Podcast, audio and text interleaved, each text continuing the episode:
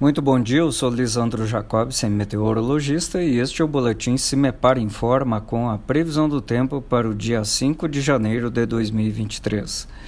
Nesta quinta-feira, a instabilidade atmosférica diminui bastante sobre o estado do Paraná. Apenas numa estreita faixa sobre a divisa com São Paulo é que ainda há possibilidade de chuva, mas só até as primeiras horas da manhã, e chuva com fraca intensidade, assim como na faixa litorânea, que amanhece ainda com um tempo um pouco mais fechado, carregado de nuvens e alguma garoa ocasional mas ao longo do dia o tempo deve abrir nessas regiões e o sol aparece, assim como na região metropolitana de Curitiba, que começa com muitas nuvens, mas o sol predomina durante o período da tarde.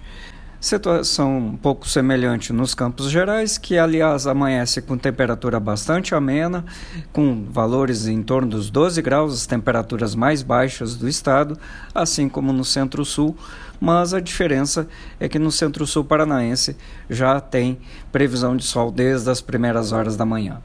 No restante do estado,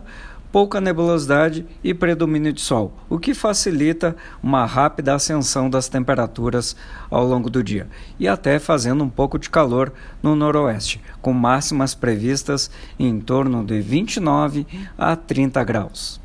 Em nosso site cimepar.br disponibilizamos a previsão detalhada para todos os municípios paranaenses. Cimepar Tecnologia e Informações Ambientais.